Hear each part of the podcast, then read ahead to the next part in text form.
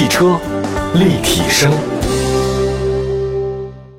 各位大家好，欢迎大家关注本期的汽车立体声，我是董斌。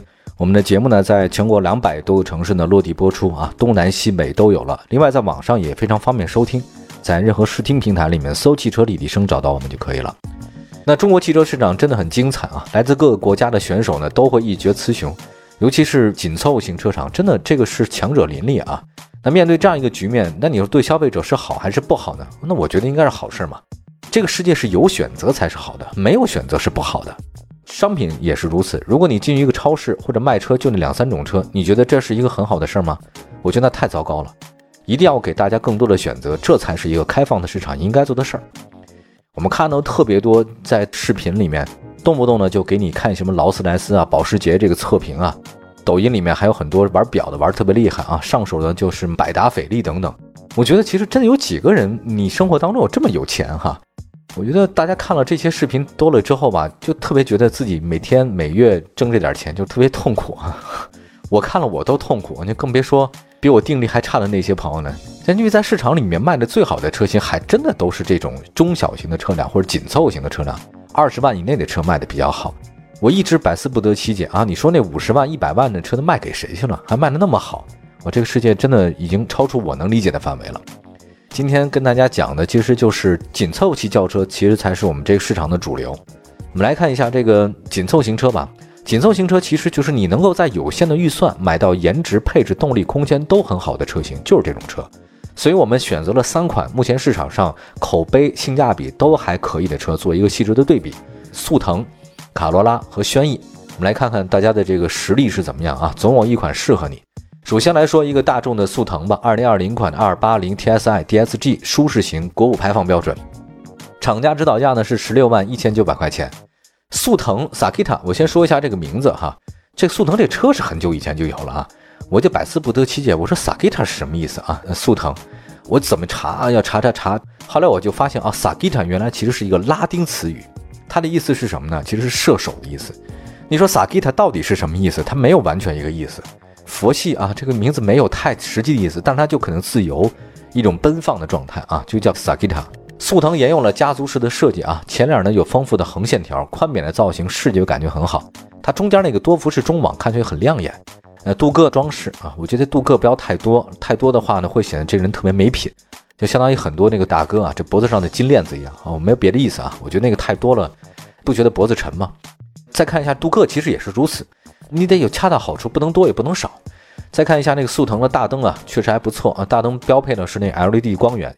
速腾的造型设计呢，相对来讲比较中庸啊，当然也挺大气的，不会有违和感，视觉效果很好。另外，它尾部给你做了一个熏黑处理，那个尾灯嘛，显得就是年轻富有动感，而且点亮之后呢，辨识度还是不错的。再来看一下内饰，速腾的内饰啊，你也大家都懂嘛，大众的内饰都那个样子啊。你要说亮点的话，其实是挺难的一件事儿。中控台其实是非对称式设计啊，最早呢它在高尔夫中用的，后来整个都用上了。仪表盘呢是传统的双圆，造型中规中矩，中间呢配了一块行车电脑显示屏，了解具体情况。它搭载的是六点五英寸的触控液晶屏，应用度还是比较高。另外再看一下空间方面，真皮座椅啊，速腾黑色元素是主元素，两侧的护翼的话呢，包裹感很好。它不是真的运动式的座椅啊，它是仿运动式的座椅，嗯，这个挺重要的。另外，速腾的后排空间表现很优秀，坐垫长度高，配备了中央枕啊。这个当后排地板的中间有鼓包，所以还是有点缺陷的啊。另外，驾驶方面的话呢，搭载 1.4T 四缸的涡轮增压发动机，它匹配七速双离合变速箱，满足国六排放了已经啊，这开始了。涡轮介入的话提前了一些，你要是一点四 T 的话，提前点，你的起步范围内感觉特别好。挂入 S 档之后的话呢，大家就会发现速腾秒变小野兽哈，可以这么理解，就起步快，低扭动力输出充沛，加速感呢比 D 档来的更加强烈。但是我很坦诚的告诉大家，我从来没挂过 S 档，无意中挂过两次 S 档，我自己发现适应不了。我不太清楚大家有几个人在路上开车是用 S 档的，你可以告诉我们，在我们的微信和微博的后台给我留言啊，我也能看一下。刚才说了这个速腾啊，这个性价比还是挺高的。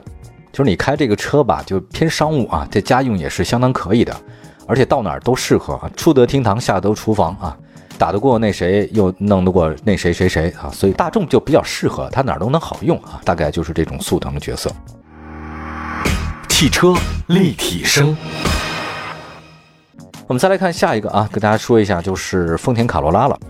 丰田卡罗拉这车很熟啊，二零一九款一点二 T S 啊 CVT 运动版，厂家指导价十三万六千八。卡罗拉最近前脸变得有点激进了，横向的那个多辐式进气格栅有冲击力。它现在也为了打造一种叫运动感嘛，所以它增添了很多热血沸腾的气息哈。车前大灯犀利啊，远近光灯都是标配 LED 的。整体看起来，卡罗拉呢还是。不管怎么说吧，那虽然是运动，但还依然是有那种家用的这种风格。卡拉的内饰呢也是黑色的了啊，这个大家都变成黑色，显得年轻一点。中控台但还是用料一般的啊，这硬塑料材质，手感较硬。机械的仪表盘加4.2英寸的液晶彩显屏，配备9英寸的触控屏，等等等等啊，内饰亮点还是比较多。空间方面，该车标配了织物座椅啊，座椅舒适度尚可。前排配备了主驾驶座椅两项的高低调节。卡罗拉的后排呢还算宽敞，就大家感受一下，能满足日常家用。虽然配备了中央枕头，但后排地板中央较大凸起。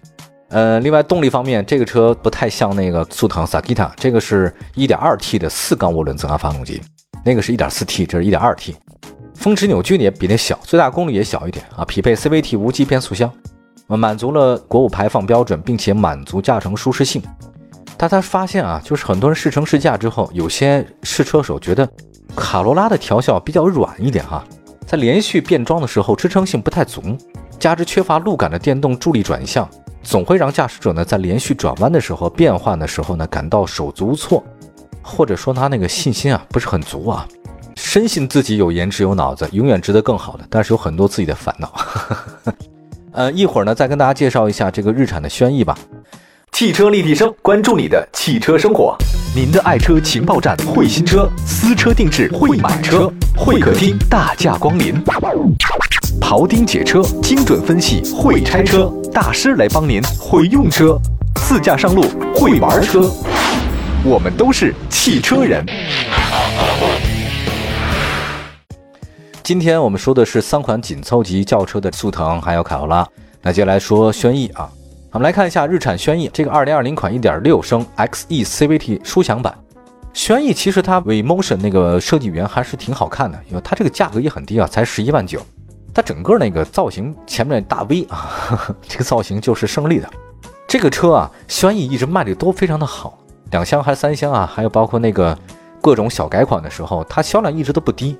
但你要说它销量特别的高，就是 Top Three 好像也特别难，一直在四五六左右来回晃的。那永远是卖的很好啊，这个也算是一个独特的门类，老少咸宜吧。我想可能就是挺符合大众审美的。另外再看内饰，轩逸内饰依然也是黑色的，现在大家都喜欢搞黑色哈，再显得时尚一点，运动气息感比较好。另外这配备了方向盘四项的手动调节，搭载了一个四点二英寸彩晶屏啊，实用性很好。八英寸的触控液晶屏，也就是说这三款车里面，就日产的内部的装饰液晶屏还都是最大的，数据就是这么写着的。空间感觉了，前排还是不错的舒适性，后排呢中规中矩，后排中央呢也是有凸起啊，好在凸起程度比较小啊，等于它轩逸底盘稍高一点，所以对乘客的坐起的感觉影响不大。后排呢还配备了中央扶手啊、杯架、出风口等方面。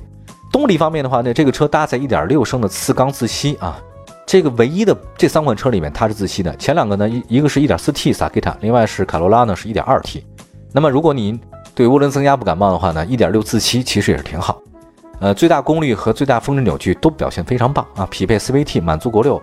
轩逸的悬架呢是前麦弗逊，后扭力梁非独立，前置前驱吧。啊，城市工况当中啊，这个车挺好的，就是你要在城市里面安逸驾驶，自然吸气，这个特别好。从平时的状态来讲，轩逸这个车特别适合家庭，而且它不涡轮增压。你看那萨 K 的卡罗拉都是涡轮增压，那这个就不是，这是自然吸气。我一直觉得。自然吸气发动机挺好的，保养起来也很方便。好，我刚才说到了这三款紧凑型轿车，总结总结吧。那个速腾它是高端的紧凑车了，整体实力较好，价格也最贵。速腾呢现在是 MQB 平台之后，整体驾乘感很好了。大众品牌确实是认知度比较高啊，不乏关注度。当然你要跟其他相比的话呢，它价格确实不便宜。另外的卡罗拉呢是现在也纳入到那个 TNGA 架构了，它现在有后多连杆了。丰富的悬架也不错啊，适应性也更好一些。双擎版卡罗拉上市以后呢，会对大家更是个好的选择，对吧？你既然买了，干嘛不买双擎版？油耗还更低呢。再来看一下轩逸啊，轩逸外观很中庸了，在运动和保守之间呢，它没有那么激进啊，也不是那么过于老。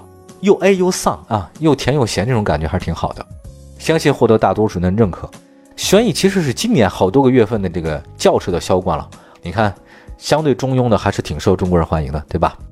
好吧，这个以上就是三款车，希望大家多听我们汽车立体声啊，多关注一下我们的节目。我是董斌，欢迎大家明天同一时间继续关注汽车立体声，拜拜，朋友们。